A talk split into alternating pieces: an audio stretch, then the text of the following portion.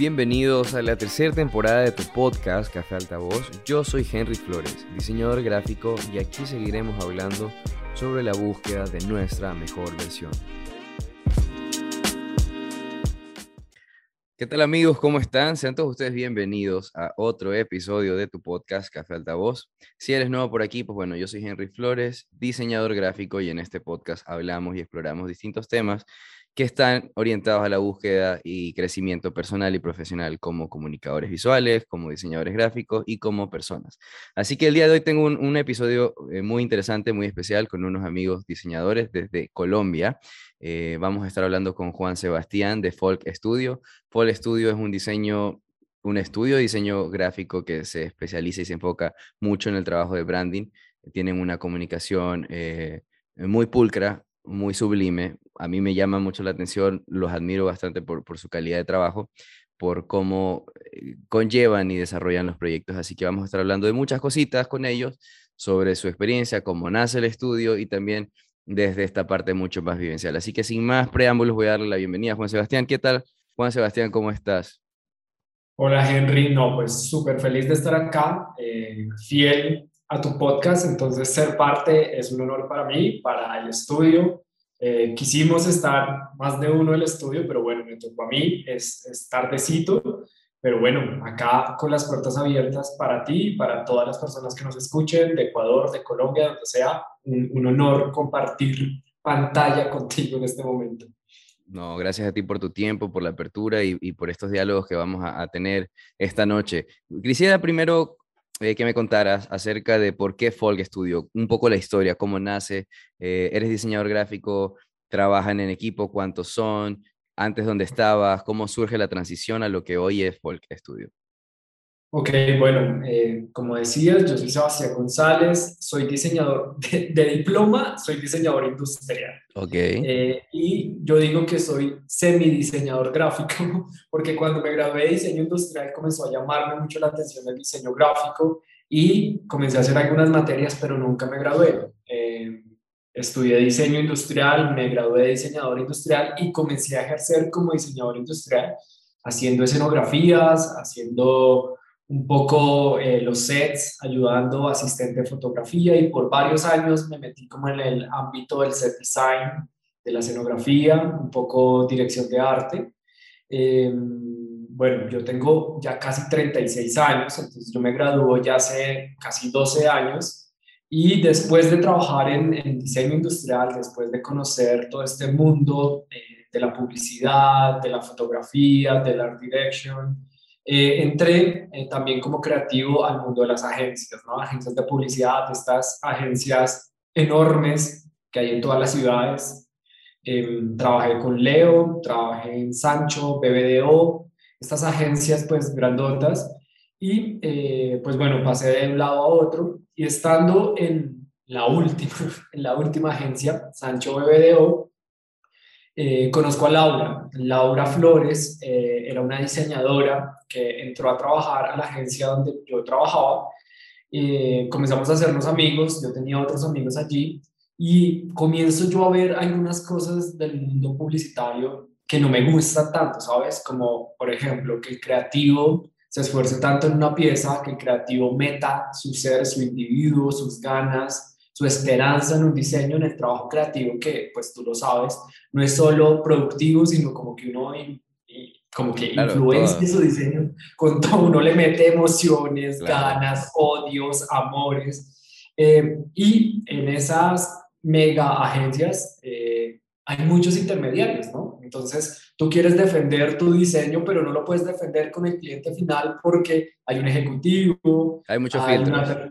Sí, hay un montón de filtros, entonces comencé a ver mucha frustración en eso, como que entonces después llegaba el feedback y como que uno decía, no, pero eso no era lo que quería lograr, ¿no?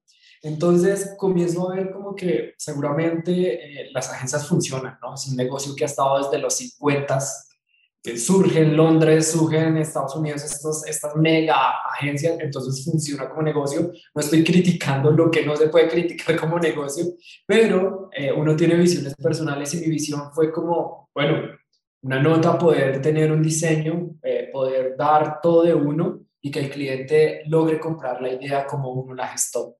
Entonces comienzo yo a pensar, ok, un estudio de diseño, hay uno más pequeño, hay con mayor cercanía con el cliente, y voy donde Laura, que Laura era una de las diseñadoras que yo más admiraba en la agencia, y le digo como, bueno, oye, tengo esta idea por la cabeza, es duro, es duro porque pues tú sabes, aunque el mundo independiente del diseño, sea donde sea, porque lo hablamos con personas de todo el mundo, de todos los países, es igual en todos lados donde es, es difícil que tú como independiente logres abrirte un espacio en el mercado. Sí. Se logra, es, es, es un trabajo constante, continuo, perseverante, pero se logra, pero en ese comienzo da, da miedo. Entonces hablamos con Laura y dijimos como, ok, ¿qué vamos a hacer? Ahorremos, ahorremos unos sueldos, ahorremos unas mensualidades. Antes y cuando de... Podamos, sí, y cuando podamos tener un plante, algo mínimo, eh, nos vamos de acá y logramos construir un sueño.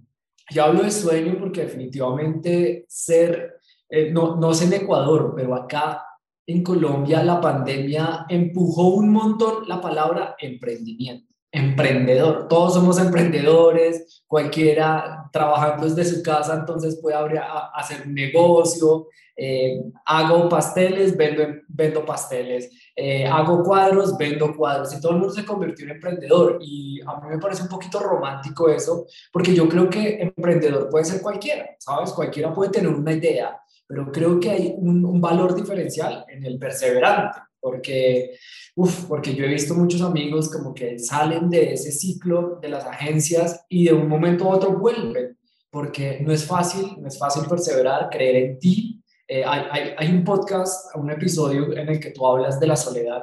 Recuerdo sí. que lo escuché hace tal vez una semana. Eh, y me llamó mucho la atención eso, de ese momento, casi ese espejo de la realidad, donde te tienes que ver a ti mismo, ¿no? Donde tienes que enfrentarte con tus miedos, con tus capacidades, y muchas veces pesan más los miedos, ¿no? Pesan más lo que dijeron claro. de ti. Es que, es que el, miedo, el miedo te empuja, el miedo te empuja o a tomar decisiones que indiscutiblemente puedas pasar en situaciones incómodas, pero te permite crecer crecer como, como ser humano y desarrollar ciertas herramientas de supervivencia, que es lo que tú hablas, que en, en, la, en la temporada de pandemia mucha gente tuvo esa iniciativa de poder decir, ok, no puedo salir, entonces vamos a utilizar el recurso del Internet, de la computadora y el celular para tenerlo como una forma de trabajo. Pero, ¿qué sucede al momento de aterrizar la idea? Ves que no es tan fácil y que tienes que perseverar, que tienes que ser eh, constante, trabajar duro, mejorar, reinventarte, buscar mecanismos, buscar aliados. Y en esa búsqueda y en esa exploración de eso que tú mencionas, que te encuentras solo, fuera de una agencia, fuera de una empresa, nadie te va a decir que es fácil, pero tampoco eh, te van a decir es imposible. Entonces ahí, se, ahí es una prueba de tu carácter para poder decir, ¿sabes qué? Este es el momento preciso en el cual yo estoy luchando por mi sueño, por mi meta, por, por, por esta romántica idea de ser mi propio jefe, de tener mi propia empresa, que obviamente va va arraigada de la pasión, del profesionalismo, de la técnica, del proceso, eh, de, del profesionalismo con el cual lidias con el cliente, cómo desarrollas el proyecto. Entonces, todos este, estos elementos son, son, de los, o sea, son fundamentales y son de las cosas que tú estás mencionando ahora. Pero te quería preguntar justamente eso que mencionas, de que conoces a, a, a tu compañera, socia y también tu esposa actualmente. ¿Cómo, cómo fue el, el, el match en la agencia, que ustedes dijeron, sabes que nosotros hacemos buen crew los dos, hacemos buen equipo los dos, abrámonos, pongámonos un estudio. Sí, total. Eh, no sé, Henry, ¿tú has pasado por agencias? ¿Por el mundo de agencias o yo no, no, yo no, no, no, sí he trabajado siempre en instituciones públicas, en departamentos de comunicación, que es diferente, okay. pero también encuentro okay. filtros y, y limitantes. Okay. Pero sí, en agencias como tal no. Ok, en las agencias hay una figura que se llama dupla. La dupla son estos equipos de a dos que el, el, director de arte o el director de proyectos dice como, bueno, necesito que alguien de ideas, alguien las materializa y sacamos adelante el proyecto. Eh, con Laura nos pasó eso. Eh, yo, aunque soy diseñador y aunque sé manejar programas o lo que sea, eh, me voy un poco más por lo creativo, como por la idea, por el proyecto, por el concepto. Y Laura, aunque también conceptualiza, es una máquina volviendo ideas algo real. Es, es, es alguien que realmente tiene un valor. Tiene un don de, ejecu de ejecución rápida. O sea, es buena para ejecutar. Exacto. Yo no sé si, bueno, tú, tú lo has vivido en el diseño, pero a veces uno tiene unas ideas geniales que no se pueden llevar a cabo porque no, no, no se sabe cómo, no tiene o el recurso o el talento. Bueno, a mí me pasaba, yo, yo volaba, yo pensaba, yo imaginaba, pero no, no sé, no tenía habilidades eh, tan, tan propias del diseño para volverlas algo tangible y encuentro en Laura esa dupla perfecta, ese, ese, ese complemento perfecto para decirle, pucha, me salió este negocio, me salió este proyecto, ¿por qué no lo hacemos? Tin, tin, tin. Y ella comenzaba a aterrizar todas las ideas y comenzó a, a funcionar. Ahí no éramos pareja, no, no había nada más que un interés, eh, digamos que... Mm, laboral en sacar proyectos adelante. Éramos amigos, pero pues todo surgió con la idea de, comenzar a crear un negocio.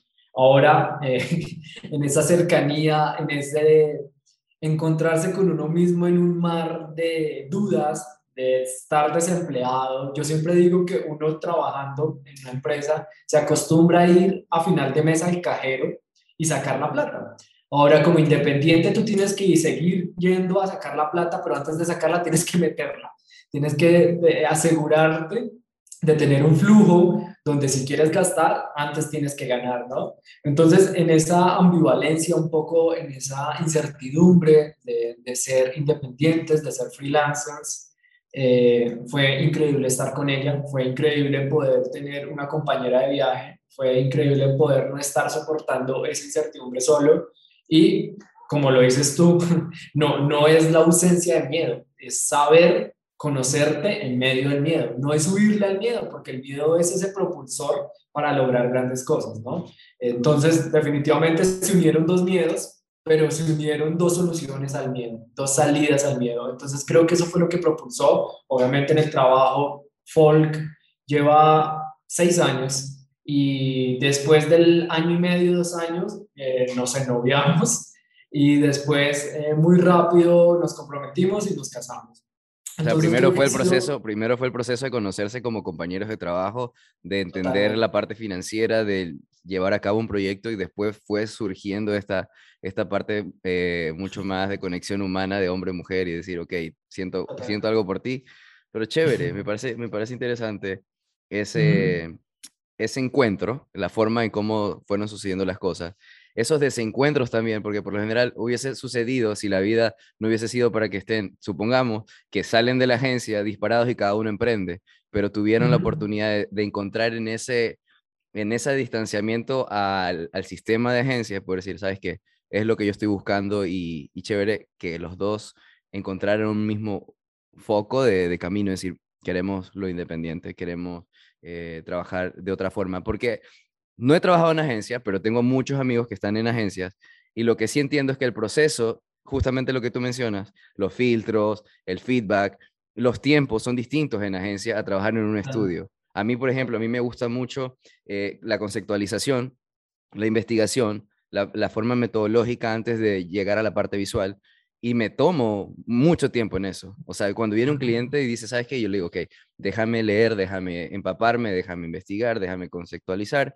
Eh, armamos conceptos, te, te voy presentando primero ideas de cómo podemos generar un concepto de marca y después vamos a la parte gráfica. En las agencias entiendo que es mucho más express, es mucho más rápido a veces. El cliente te demanda y te dice, no, queremos una campaña, pero para una semana y sáquenme en rápido.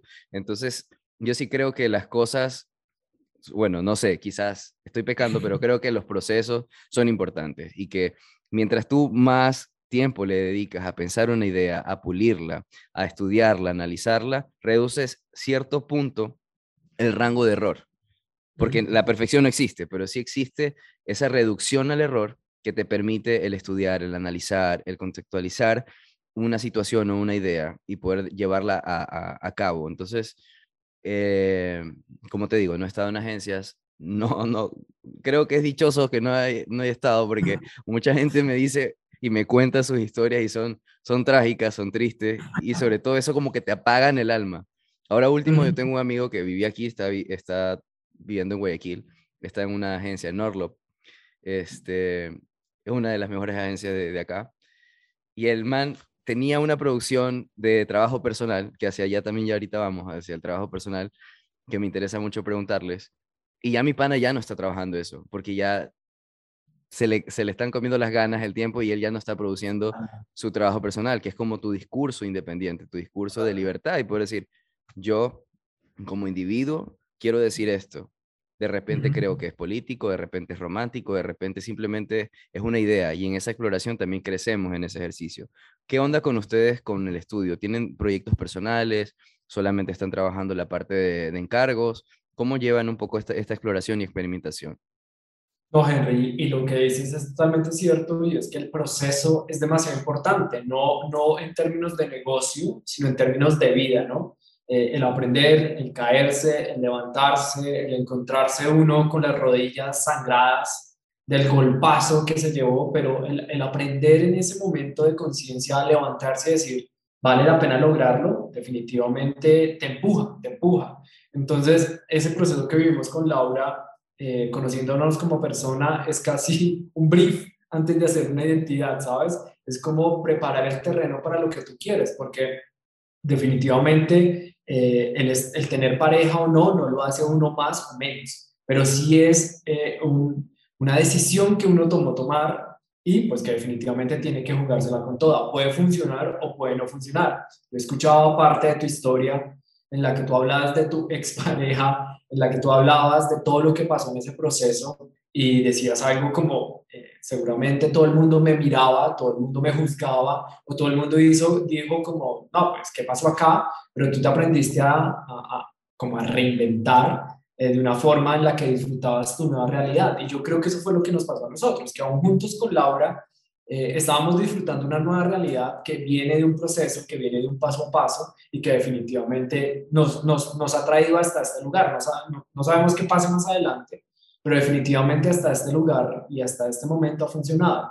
Y ya hablando en términos de negocio, pues eh, Folk eh, dura tal vez dos años, tres años en una exploración, en una lucha en la que llegaban algunos clientes, pero definitivamente tocaba ir a buscarlos tocaba golpear muchas puertas. Eh, y yo creo que a partir del tercer año ya hay una maduración mínima del proyecto, ya hay algo en la que invertimos, hicimos portafolio, eh, casi que regalamos parte de nuestro trabajo, tarifas muy bajas, eh, comenzamos a ser muy intensos en la búsqueda de clientes a partir de, de, los tres años, creo que ya hubo un cambio, hubo tal vez dos clientes que, que nos ayudaron a detonar y a viralizar lo que hacíamos y obviamente esto trajo, trajo nuevos clientes. Pero una de las premisas supremas, casi que eh, totalmente eh, necesarias para el trabajo de Folk, son los proyectos personales. Eh, y los proyectos personales casi que se ha convertido en un cliché de los grandes diseñadores. Acá vienen a, hacer, dar conferencias muchos, bueno, antes de pandemia, muchos grandes creativos, diseñadores y todos hablaban del proyecto personal, ¿no? Recuerdo, no sé, a Lita Sobieraski en, una, en, una, en un talk hablando de necesitan hacer eh, proyectos personales. Fuimos a los LAD en Perú y todos los, los eh, expositores hablaban de hay que hacer proyectos personales. Eh, íbamos a cualquier evento a Estados Unidos, hay que hacer proyectos personales. Nosotros nos mirábamos con Laura como, ok, que es un proyecto personal de verdad, porque definitivamente un proyecto personal creo que es necesario como para levantar la bandera de independencia, decir soy individuo, puedo lograr algo distinto afuera del establecimiento, pero creo que no puede ser cualquier cosa, ¿no? Creo que tiene que dar lo mejor de ti, que tiene que sacar lo mejor de ti. Con Laura llevamos aproximadamente un año y medio teniendo proyectos personales en los que eh, no solo dependamos del diseño, porque creemos que definitivamente si el diseño se vuelve nuestra moneda de cambio, en algún momento no vamos a disfrutar el diseño, porque se volvió simplemente un inmueble, eh, casi que un cajero en el que sacamos plata. Entonces comenzamos a pensar, bueno, definitivamente tenemos que convertir esto que tenemos, el diseño, las habilidades creativas, en algo que nos dé no sé, unas nuevas perspectivas de vida, unas nuevas alegrías, unas nuevas formas de disfrutar la creatividad. Hemos creado muchas cosas. Creo que la pandemia nos ayudó un montón. Eh, tuvimos dos proyectos muy, muy cool en, en, pandemia. Uno se llamó eh, Momentos. Y Momentos eh, fue una revista, una publicación que hicimos en la que comenzamos a ver cómo podíamos hacer las cosas que nos gustaban dentro de la casa. Entonces, nos gusta la fotografía, ¿ok? Entonces vamos a tomar fotografías con elementos que tengamos dentro de la casa. ¿Qué estilo de fotografía nos gustan? Los bodegones, still life, art direction, set design. Ok, ¿cómo vamos a construir bodegones con lo que tenemos? No podemos salir a comprar utilería o props lindos, cool, hipsters, trendy, sino que tenemos un mango. ¿Cómo vamos a hacer bonito un mango al lado de unas tijeras? Ok, ta, ta, ta. Y comenzamos a escribir, porque también me gusta escribir, eh, acerca de esos momentos en los que nos encontramos en la casa y ya no tenemos como esos lugares a donde huir, esos lugares donde aparentar, esos lugares donde mostrarnos, esos lugares donde sentirnos importantes, sino que estamos encerrados en un lugar, ok, ¿cómo vamos a hacer de este lugar el lugar donde somos, ¿no? donde pertenecemos? Entonces comenzamos a crear esta revista. Eh, yo desde el lado conceptual, Laura es diseñadora editorial brutal, entonces ella se encargó del diseño editorial. Eh, Juan Montenegro, que es un fotógrafo que trabaja con nosotros, es practicante ahorita del estudio, comenzó a tomar fotos de bodegones y comenzamos a pedir diferentes eh, nociones, perspectivas creativas y creamos la revista la lanzamos, la mandamos, tú sabes, esos lugares donde los diseñadores mandamos cosas, More Design, Brand Identity, Mind Sparkle Magazine, todos estos lugares que comenzó a viralizarse esa vaina y nosotros dijimos, ok, esto es lo que realmente vale la pena un proyecto personal, donde haces lo que quieres, no lo que te piden, ya si funciona o no es otro caso, pero definitivamente es lanzarte a hacer cosas, lo disfrutamos un montón, Henry, con los clientes disfrutamos, los procesos los disfrutamos, pero hacer cosas personales definitivamente nos encanta. Eh, donde hay un aspecto social también nos podría ayudar. A final del año pasado también hicimos otro ejercicio y es que desde el Instagram del estudio comenzamos a preguntarle a la gente, ok, todo ha sido malo, las cifras de muertes por COVID están por las nubes, eh, la economía está por el piso, pero algo bueno tuvo que surgir en este tiempo de encontrarnos con nosotros mismos. Mándenos sus respuestas. Entonces comenzamos a recibir unas cosas que nos volaron la cabeza. Eh, por primera vez me tomé un café con mi papá. Volví a abrazar a mi mamá después de 15 años. Eh, vivía en Estados Unidos y volví a Bogotá para estar con mi mamá en medio de esta pandemia. Me encontré a mí mismo, tomé un curso de creana y ahora sé, no sé, bordar cosas que siempre había soñado la gente y que en este momento, digamos, crucial y, no, obviamente no vamos a aceptar una pandemia porque definitivamente fue algo muy malo para todos, pero en estos momentos críticos salen cosas muy buenas y hicimos una publicación que también fue increíble porque eh, hicimos el editorial, pero se lo regalábamos a la gente que opinó, ¿sabes? Después de que la gente nos escribiera como, eh, no sé, eh, estoy feliz porque aprendí a cocinar casi que quedó simplemente como un anónimo y nosotros después de dos meses le dijimos, eh, por favor nos pasas tu dirección, hicimos la impresión, hicimos el editorial y se lo regalamos. Entonces la gente llegaba y veía como que hizo parte de una publicación impresa y convertimos algo que de pronto pudo haber sido muy malo para muchos, de hecho nosotros tuvimos pérdidas familiares por la pandemia, en algo que realmente pudo sacar adelante al menos una sonrisa. Entonces creo que un poco el diseño y el trabajo social, emotivo, casi que significativo del estudio tiene que llegar a aportar un poco más. Y eso es lo que nosotros creemos como proyectos personales, sacarnos del establecimiento del brief y convertirnos nosotros en, una, en un brief propio, ¿sabes? Como, ¿qué quiero hacer? ¿Qué quiero hacer? A mí me encanta pintar, pues pinto. Eh, Laura le encanta la moda, en este momento está sacando una marca de moda. Entonces es comenzar a disfrutar los insumos que Dios, no, no sé si tú eres creyente, eh, pero nosotros somos muy creyentes y dijimos como, bueno, Dios nos dio un montón de talentos, ok, ¿qué vamos a hacer con ellos? Porque sería súper triste.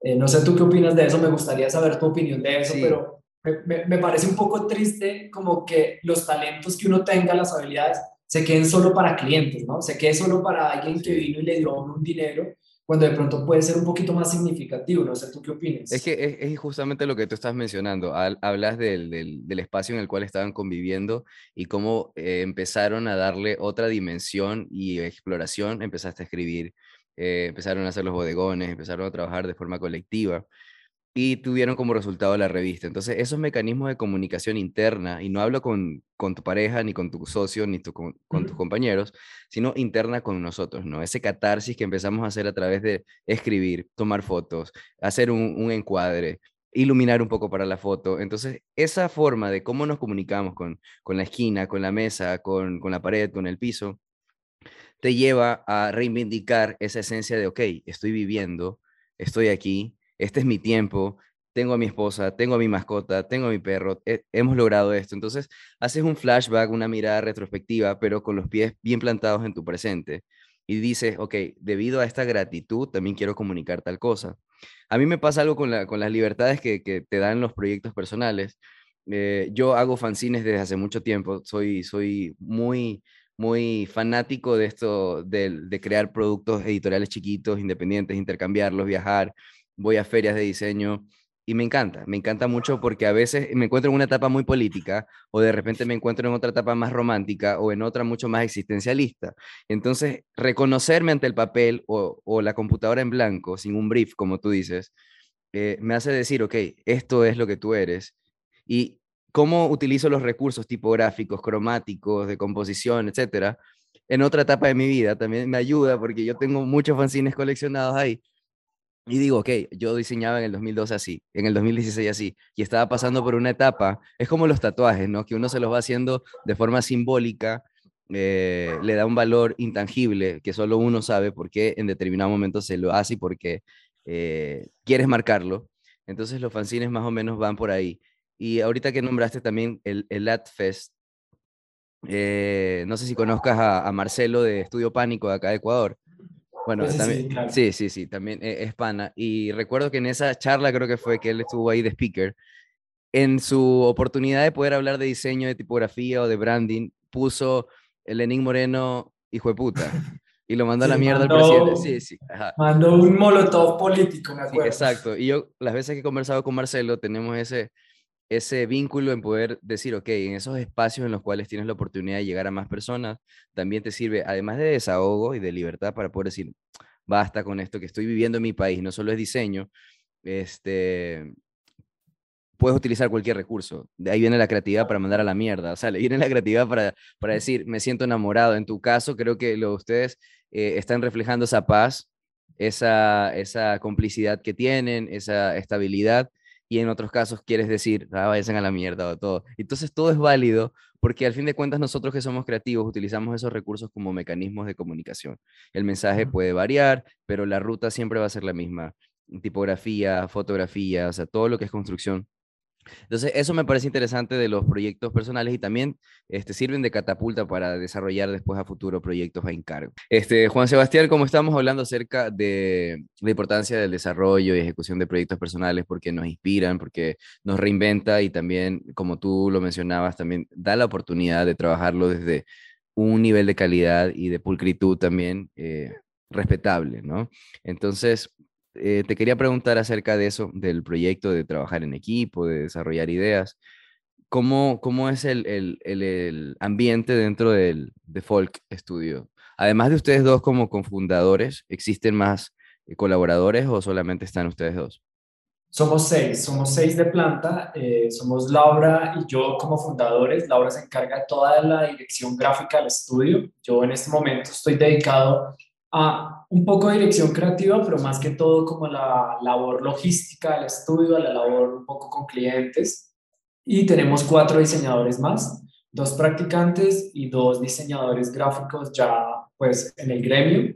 Eh, usualmente nos gusta ser demasiado abiertos a nuevos profesionales. Nosotros entre las banderas que tenemos, los estandartes que tenemos, hay una muy importante y es de ser aprendices eternos, de nunca eh, creerse más de la cuenta, nunca creer eh, en el ego como propulsor, eh, siempre pensar que hay alguien que sabe mucho más.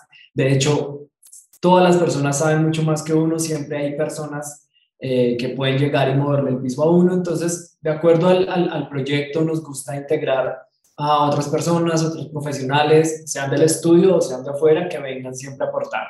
Claramente nosotros como fundadores tenemos un poco esa responsabilidad de guiar el proyecto, pero en definitiva, eh, no sé si te ha pasado, Henry, pero llegan personas muy jóvenes eh, con una nueva habilidad. Eh, con Laura siempre decimos, llega alguien que conoce Illustrator, tres veces mejor que uno, InDesign conoce unos atajos que uno no conoce y acaban de graduarse, ¿sabes? Como que siempre todo está en constante cambio Sí. y en definitiva aprender del Te, otro. te cuento mejor. justamente eso y te interrumpo. Uno de mis mejores amigos, que yo considero mis mejores amigos, porque, bueno, las relaciones personales de hace mucho tiempo las entiendo como una constante transacción de conocimiento y de aprendizaje. Entonces, esta persona que se convirtió en uno de, de mis mejores amigos eh, y que hemos colaborado en proyectos personales, es súper menor a mí. O sea, yo tengo 31, él tendrá 23, 24. Así mismo como tú dices, es súper pro, en cambio, en, en After Effects. Él hace Ok. 3D, él es diseñador 3D. Entonces, es más, yo no conocía ni tenía el, el- ejercicio de trabajar con Behance.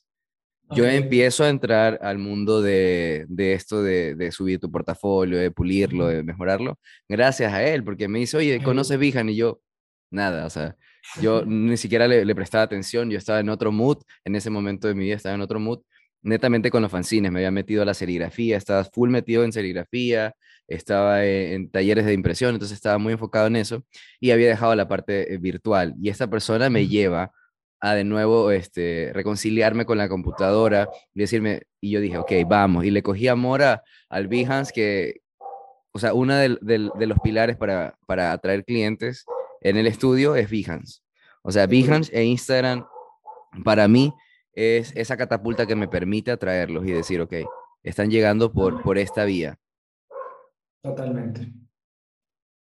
Y digamos que, bueno, eh, interrumpiendo un poco lo que, lo que estás diciendo, entonces aprendimos a valorar el trabajo externo, aprendimos a menguar totalmente nuestro ego, nuestro orgullo, que si una marca sale bonita no es por uno, sino es por un conocimiento colectivo que aporta sobre cada uno de los proyectos. Entonces, pues bueno, acá en Colombia hay estudios de diseño gigantes, hay estudios pequeños de dos, tres personas.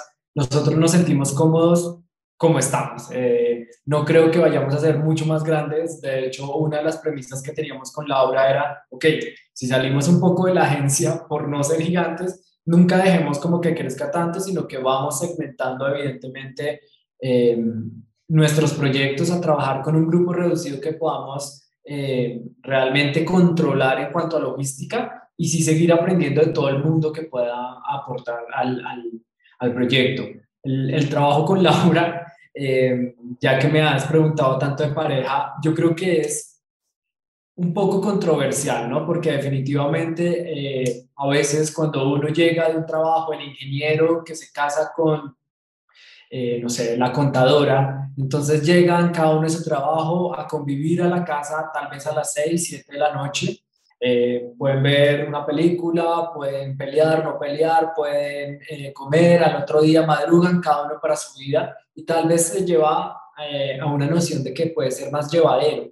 Pero estas personas que conviven, que trabajan, que toman decisiones, que pelean, que tienen que llegar a puntos de acuerdo, que después uno apaga el, el, computador, pero sigue viviendo esa realidad, pues genera como ese misticismo de será bueno trabajar en pareja, será que no, será que es llevadero. Y sabes que eh, nosotros creemos que lo podemos llevar muy bien o que lo hemos llevado muy bien porque la hemos embarrado mucho, porque hemos tenido muchos errores, porque hemos fracasado en proyectos, porque hemos tenido que pelear. Y definitivamente creo que eh, la vida no, no, no, se trata solo de una pareja en el mundo del diseño, sino que la vida en sí, las parejas en sí, creo que lo más importante o lo que lo lleva a feliz término, término no es compartir el día a día, no es compartir el proceso, sino compartir la meta, eh, tener un sueño conjunto, decir como, bueno, no importa si fracasamos en folk, pero a dónde queremos llegar como personas. O sea, que existe un propósito momento, compartido. Totalmente, totalmente. ¿Sabes por qué, Henry? En este momento queremos que folk funcione, lleva seis años funcionando, pero si en algún momento llega a fracasar, es más importante mi relación con Laura que el mismo folk. Entonces, Folk ha sido este barco que nos llevó a, a, navegar en este mar del diseño, pero definitivamente lo que funciona en mi relación con Laura es que compartimos un fin común, ¿sabes? Eh, cuando Laura me dijo como, no sé, cosas muy bobas, acá saco un poco de intimidad, pero cuando ella me dijo como, ¿cuál es tu ciudad favorita? Yo le dije, tal vez Nueva York. Ella me dijo, a mí me encanta Nueva York, estaba allá, ta, ta, ta, y nos fuimos de luna de miel a, a Nueva York. Cuando ella me dijo como, quiero trabajar en diseño, pero que el diseño a futuro no sea, lo, o sea, yo no me veo teniendo eh, no sé, 80 eh, años y siguiendo en Illustrator, en Adobe CS98, eh, o no sé cuál sea en esa época, sino que, el diseño nos lleve, pero que también nos abra la mente para hacer nuevos proyectos. Todas esas cosas comenzaron a ver que teníamos un, feel, un feeling, digamos que colectivo mayor, a no al día a día. Entonces, aprendimos a tomar decisiones en el día a día, porque es importante, por ejemplo, no podemos los dos diseñar, nos sacamos eh, eh, cualquier cosa en cara, peleamos y los dos estamos diseñando en exactamente lo mismo. Yo, por ejemplo, ya sé que Laura es la encargada eh, de, de, la parte gráfica, de hablar con los diseñadores, cosas muy puntuales, como que si ella le da una indicación a un diseñador y yo llego y le doy otra, pues ahí va a haber ruido, ahí va a haber confusión, ahí va a haber estancamiento. Entonces aprendimos a valorar espacios, aprendimos a tomar distancia también, a hacer cosas extra trabajo que, que realmente nos, nos llenen a satisfacciones personales. Como te decía, yo pinto, me gusta mucho este ámbito medio artístico, a Laura le encanta el styling, la moda, entonces ya están sus cosas. Y en el momento del trabajo, eh, creo que tenemos que valorar mucho los roles, ¿no? En el momento del trabajo no es mi esposa, en el momento del trabajo ella es la directora gráfica del estudio. Entonces yo tengo que no pasar de ahí. Eh, ella verá cómo se comporta con, con sus diseñadores, cómo entabla un proceso creativo, pero creo que es demasiado importante poder valorar a, a las personas no solo por lo que son para nosotros, sino lo que son como ellos, ¿no? Sacar el mejor brillo de las personas, respetar los espacios y sin duda van a haber problemas, porque te diría mentira si te digo que pues que es, es, una relación perfecta, que no peleamos para nada. Eh, tenemos discusiones, tenemos discusiones fuertes, pero creo que ese momento de conciencia en el que llegamos al acuerdo, en el que llegamos al perdón, en el que llegamos a la paciencia, nos lleva a que más adelante al menos sea más llevadero. Habrán otros obstáculos, habrán otras peleas, pero el valorar a la persona más allá de su rol, creo que puede funcionar para, no solo para un matrimonio, sino definitivamente para cualquier relación. Para, relación. Me parece interesante lo que dices, que por ejemplo, a ti te gusta pintar, a ella le gusta más la moda. Entiendo de que no necesariamente son iguales, no tienen los mismos eh, gustos ni, ni, la misma intención quizás de, de, de, de, pasión o admiración, pero el propósito, como dijiste, no es el proceso, sino la meta. Eso, eso me pareció interesante, con eso, con eso me quedo. Y en este tipo de, convivir, de trabajar, de ser esposo, de ser compañero de trabajo, este, en los momentos duros, en los momentos que, que a veces no hubo clientes, que a veces no hubo presupuesto, eh, además de fortalecer esos vínculos de relación, también se fortalecieron ustedes como individuos, ¿no? Tuvieron mucho más carácter y mucha más resiliencia para sobrellevar estos momentos turbios. Ahora entiendo de que el estudio se encuentra en una mejor situación, son seis personas que están trabajando, eh, por lo tanto, entiendo que es rentable, entiendo que, que es, es llevadero y también entiendo esta negación de poder decir, no queremos ser una agencia, no queremos crecer tanto por mantener el control de la comunicación y los procesos que sean más detallados, ¿no? que sean más, más pequeñitos, más analizados. Eso, eso también me, me parece interesante, que es la diferencia entre un estudio de diseño y una agencia. ¿no? Eh, ¿Qué onda con, con, con el matrimonio, con Dios, con la religión? ¿Cómo la viven? ¿Cómo la, cómo la, la trabajan? Ok, eh, sí, como te decía, definitivamente somos creyentes eh, y respetamos la conciencia la creencia de cualquier persona, eh, sea de donde venga, del origen que venga, porque definitivamente yo creo que uno de los problemas de las religiones son las separaciones, ¿no? Como que primero que todo le dan a uno como la capacidad de sentirse diferente o de creerse más o menos que de la otra persona. esto obviamente puede no parecer muy políticamente correcto, pero al menos personalmente odio las religiones. No me gustan las religiones, no me gusta eh, esa división que hay entre las personas, no me gustan las fronteras, eh, no me gustan eh, lo que segmenta a, a, la población, a la humanidad. Pero en definitiva, yo personalmente creo en Dios, amo a Dios, sé que Dios eh, me creó, eh, creo mucho en la religión cristiana y entonces en esa disyuntiva entre odiar las religiones pero sentirme propio de Dios es donde encontré un lugar cómodo para mí y es disfrutar a Dios sin despreciar al que no cree en Dios, ¿sabes? En definitiva, eh, en las diferencias hay un montón de creatividad, en las diferencias hay un montón de amor, en las diferencias hay un montón de conocimiento. Eh, te puedo decir cualquier bobada, cualquier ejemplo. Yo cuando conocí a Laura, Laura era muy de la fiesta, eh, muy de la música, digamos, no sé, comercial, tropical. A mí me gustaba el hardcore. A mí me gustaba como otro tipo de música, me gustaba, no sé, me rapaba, era medio skinhead, ¿sabes? Entonces era como un video eh, comenzar a mezclar dos formas muy distintas de vida, pero entendí que eso es Dios, que Dios me ama con un montón de diferencias. Laura también ama a Dios, entonces creemos que definitivamente Dios fue como este eh, diseñador supremo, este diseñador sublime que creó el mundo, pero que definitivamente porque yo crea en Dios no tengo que zafarme de una realidad que son todas las individualidades, el valor de la diferencia. Eh, el matrimonio creo que eh, ha sido muy atacado por muchos años porque definitivamente yo creo que el compromiso de una persona es más importante que el rol de matrimonio. Si tú estás comprometido con una persona, pues el matrimonio puede pasar a un lado o no. Con Laura decidimos hacerlo simplemente porque nos sentíamos cómodos por el tema de las familias, porque las, las familias tradicionales, pero disfrutamos a Dios en cuanto Él nos da como la tranquilidad y la paz para vivir el día a día. Eh, no me gusta tampoco mucho el romanticismo de creer que Dios hace que la vida sea fácil, que la vida no es fácil. La vida no es color de rosa, la vida no es perfecta, pero lo que me encanta de Dios es que me da la habilidad de sobrepasar las, los obstáculos. No me hace huir del obstáculo, me hace poder sobrellevar el obstáculo. Como lo decías tú, hubo tres años tal vez de folk eh, difícil de llevar. Eh, con, con, Laura no nos daba folk, no nos daba la plata para mantenernos, entonces hicimos una marca de cuadernos.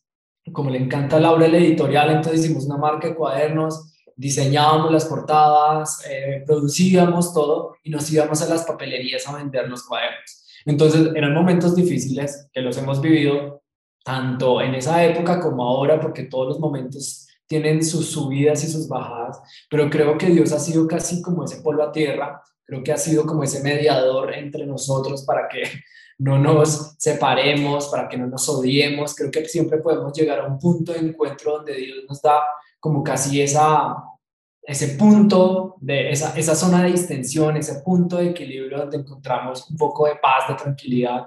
Y sabes, esto es una visión un poco judeocristiana de la religión, eh, pero como lo dices tú, tú ahorita dijiste, yo creo en Dios, para mí es más un poco una energía, vengo de un contexto católico y eso es igual de valorado a lo que yo siento. Yo creo que eso es, es un poco encontrar un poco un impulso de donde venga, está bien, todos mis amigos eh, medio straight Hare Krishna, están súper bien, o el Rasta Root Boy que le gusta Rastafari, está súper bien. Cada uno tiene que encontrar casi que una colectividad a, a, nuestra, a nuestro modo, por ahora nos, nos funciona Dios, porque para nosotros es el centro y, nos, y, siempre nos gusta ponerlo como alguien importante, sin tampoco demeritar un poco lo que es la creencia de las otras personas, ¿no? Me parece súper interesante cuando empezaste a mencionar acerca de eso, ¿no? Que dijiste, odio las religiones que puedan separar, que puedan generar fronteras, porque la realidad es esa, ¿no? Existen eh, muertes, existe guerra por religión. Entonces tampoco estoy o sea, me parece chévere, me parece interesante que estamos muy lejos de ese, de ese punto. Y también como dijiste que tu pareja venía también de otra onda, como de más de fiesta y este tipo. Y te cuento un poco lo que me pasó. Justo te dije que estuve en Cartagena. Este, hay una persona eh, que, que conocí hace mucho tiempo en internet, eh, una chica que me parecía muy talentosa, me sigue pareciendo, al punto de que llegué a conocerla ahora último, estuve en, en Cartagena o sea, ya llevamos como cuatro años hablando, pero no nos conocíamos y ella es cristiana. Entonces, dentro de ese proceso de que tú vas descubriendo al otro ser humano, al otro individuo, existían muchas cosas o cualidades que nos unían, pero cuando tocamos el tema de la religión, eh, yo supe decirle, sabes que yo creo que tú tienes dogmas, porque claro, me, me dijo, sabes qué, este, me, me gusta cómo somos, cómo, cómo estamos haciendo las cosas, cómo has crecido, cómo he vivido, cómo hemos evolucionado, cómo nos hemos transformado, pero hay un punto, me lo dijo así, hay un punto que a mí no me deja tranquila y es que tú no crees en Dios. Y yo le dije, espera un momento, yo creo en Dios, pero no estoy creyendo desde tu horizonte o desde tu plataforma, tu Dios, pero yo creo en Dios. Entonces, bueno, estuve en Cartagena y uno de esos días ella me dijo que quería ir a la iglesia, la compañía al, al templo es cristiana. Y yo me sentí súper cómodo y ella me agradecía a cada momento, gracias por venir y discúlpame. Y yo te juro que yo no me sentí incómodo. Yo le veía a ella orar, yo, la veía, y yo me sentía el hombre más dichoso del mundo porque para mí era como un angelito. Y yo creo en Dios. O sea, sí, a mí se me iluminó la cara, los ojos, yo estaba súper feliz. ¿Me entiendes? Aunque era otro contexto, porque obviamente el ritual de la misa es diferente en la, en, la iglesia católica. Entonces llegó un momento en las conversaciones, cuando estuvimos hablando de todo, de trabajo y todo, que ella me dijo, lo único que a mí no me permite estar tranquila contigo es que tú no crees en, en mi Dios. Entonces sí me pegó duro porque yo dije, damn, bro, o sea, es como, ok, esto nos está separando justamente lo que siempre critico, ¿no? El punto de que las religiones pueden separar, pero por cosas de Dios hablamos y como que todas esas diferencias se fueron desvaneciendo mediante pasaron las horas y, y yo la sentí muy cercana y ella me pudo sentir también muy cercano. Entonces es interesante también cómo la presencia de Dios en distintos contextos te permite también analizar y entender que la humanidad es eso, que existen, eh, como tú dices, vienes del hardcore y la otra persona es más fiestera. O sea, por ejemplo, yo soy el fiestero, ella es más, eh, sí, sí, yo soy el fiestero, a mí me encanta salir a fiestas. No es mi prioridad, obviamente, no está en mi vida como, ah, lo más importante, pero yo vivo en la costa de Ecuador, soy como de la parte, ¿me entiendes? Más, la gente es muy jovial, es como muy divertida, es como muy abierta. Entonces, eran como que diferencias, había muchas diferencias, esas diferencias que tú mencionas, eh, que al fin de cuentas se han ido como desvalorizando, porque para mí las diferencias son interesantes. O sea, que a mí me guste la música y que a ella le guste el cine, que a mí me guste el, no sé, la tipografía y que a ella le guste más la fotografía. Entonces, ese tipo de cosas me, han parecido complementos, me han parecido cualidades interesantes que las diferencias pueden otorgarle a una relación de amistad, de trabajo, eh, de familia o amorosa en este caso. Entonces, chévere, me parece interesante y súper positivo que dentro de eso ustedes hayan podido hacer match, no solamente en la parte laboral, sino que también como seres humanos que están construyendo y edificando una vida juntos, edificando una familia, edificando un hogar, que independientemente de que yo me haya separado y que yo también tuve una relación larga, pues para mí son valores muy importantes el mantener una familia, mantener un hogar, eh, ser buen padre. Siempre lo hablo en, los episodios porque este crecimiento eh, espiritual, intelectual, del ser humano es lo que nos permite también tener más paz, más tranquilidad y más sapiencia para poder entender a nuestros clientes, desarrollar un mejor proyecto, empaparnos y profundizar un poco más en distintas áreas y eso nos ayuda a crecer, nos ayuda a mejorar, nos ayuda a ser mejores y a sentirnos más cómodos con nosotros, con nuestra pareja, con nuestro trabajo, con nuestro equipo de trabajo. Entonces, eh, todo lo que hemos hablado me ha parecido súper interesante también escucharte. No sabía estas cosas que me has contado. No sabía que, que, que te gustaba más el hardcore. Lo, lo deduce en un momento por los tatuajes, porque tú sabes que todos los tatuajes tradicionales vienen o del punk o del hardcore de esta cultura. Pero que fuiste skinhead, no, no, no, no me imaginé, la verdad.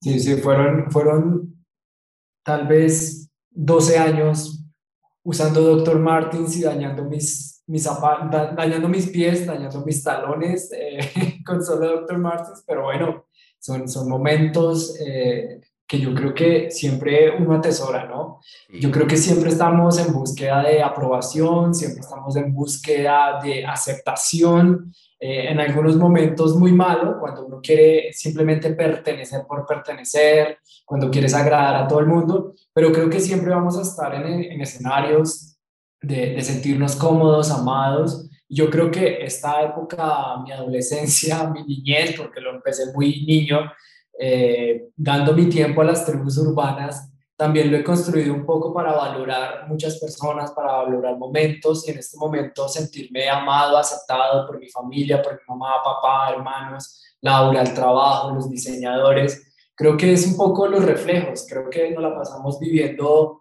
eh, momentos a lo largo de la vida de los que todos aprendemos, ¿no? Hace, hace poco estaba hablando con un amigo de eso, ¿no? Y como que mucha gente se avergüenza de su pasado, se avergüenza de lo que fue, se avergüenza de lo que es, o lo escuchó, de lo que escuchó y no, no hay nada más rico que uno poder decir, disfruté esto, me gusta esto y cambiar, ¿sabes? Yo creo que en esa época, cuando yo tenía, no sé, 17 años, 18 años, yo decía como, no, el punk, el hoy, el hardcore, el ska es lo máximo en mi vida y no puedo escuchar nada más Ahorita me encanta escuchar The Smiths y después suena The Specials y después suena Minor Threat. Tus historias en Instagram.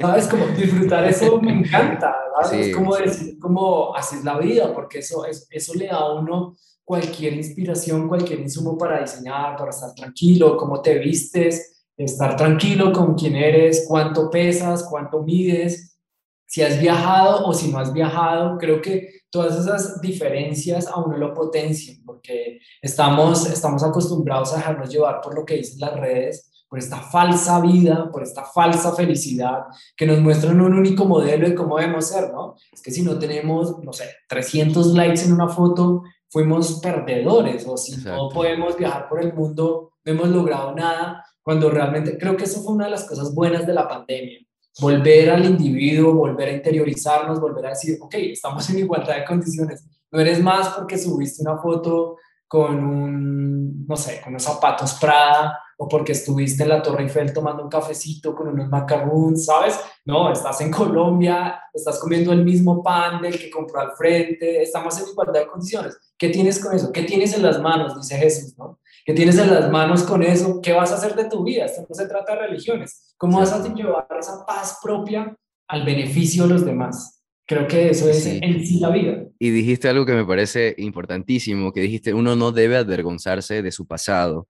Y, siempre hago una analogía, eh, la suelo comentar porque me parece muy hermosa, interesante de cómo, cómo de forma individual este, nos relacionamos de forma colectiva después, pero cómo tomamos los tropiezos o las cicatrices que tuvimos en nuestra adolescencia, o estas malas decisiones o estas malas juntas, eh, que son el resultado de lo que somos ahora todas esas experiencias. Y, en, Japón hay una, hay una costumbre de, trabajar las cerámicas cuando se rompen, cuando se cortan, se llama el kitsuji, que, se, a través de la resina de oro uno las, vuelve las vuelven a juntar. Y esa pieza se le notan las cicatrices, ¿no? Entonces la analogía es que el ser humano, a medida que va viviendo todo ese tipo de malas experiencias, no deberíamos ocultar y avergonzarnos de esos malos ratos, sino decir, ok, voy a embellecerme, voy a mejorar, voy a reconstruirme, voy a edificarme como un mejor ser humano, como un mejor amigo, como lo que mencionas. Eh, un, mejor hijo, un mejor eh, compañero de trabajo, un mejor esposo, y que ese tropiezo, que esa cicatriz te permita decir, esto soy ahora, y me he convertido en roble y me he convertido en una persona mucho más resiliente, mucho más eh, agradecida, mucho más valiosa, mucho más empática, mucho, mucho más sensible también, ¿no? Entonces, eso, me, eso que dijiste me, me parece interesante porque también entra en el punto de decir, ok, hemos tenido muchas diferencias, no solo con los demás, sino con nosotros, porque ya no pensamos como pensábamos hace cinco años atrás. Entonces, ese proceso de que el tiempo y el espacio transcurren en nuestro día a día nos ha permitido ser lo que somos ahora, nos ha permitido conocer a las personas que, que conocimos y también nos ha permitido crecer. Este, yo, por mi parte, Juan Sebastián, te agradezco. Te agradezco este, infinitamente esta conversación, la he disfrutado mucho. Eh, agradezco conocer un poco más del estudio, conocerte a ti como ser humano, me parece un, un, hombre con muy buena vibra, este, con un trabajo impecable. Lastimosamente no estuvo tu esposa, pero este, hubiese sido interesante conversar con los dos, platicar con los dos, pero bueno. Antes de irme, antes de despedirme, que mencionaste que, que una de las ciudades de ustedes este, favoritas era Nueva York. Yo recuerdo que te escribí estando en Nueva York y justo, ustedes, justo ustedes iban a regresar, hubiese sido genial. Nueva York es una de mis ciudades favoritas, o sea, yo soy fan, súper fan, hiper mega fan de Nueva York. Yo estudié allá en el high school, en la escuela. Eh, mi niña estuve por allá, entonces tengo muchos recuerdos y, sentimientos encontrados. Este, no sé qué quisieras decir a la gente, a los diseñadores que están escuchándonos, eh, alguna, no sé, recomendación o, o alguna frase que como individuo quisieras comunicar. Sí, no, lo, lo, que siempre decimos un poco en el estudio es, eh, primero, ser perseverante y segundo, no cansarse de creer y de crear, ¿no? Casi que se convirtió en un cliché este juego de palabras de creer y crear, pero es necesario, no, no solo para el diseñador, sino para la persona en sí. no es posible creer si no creas.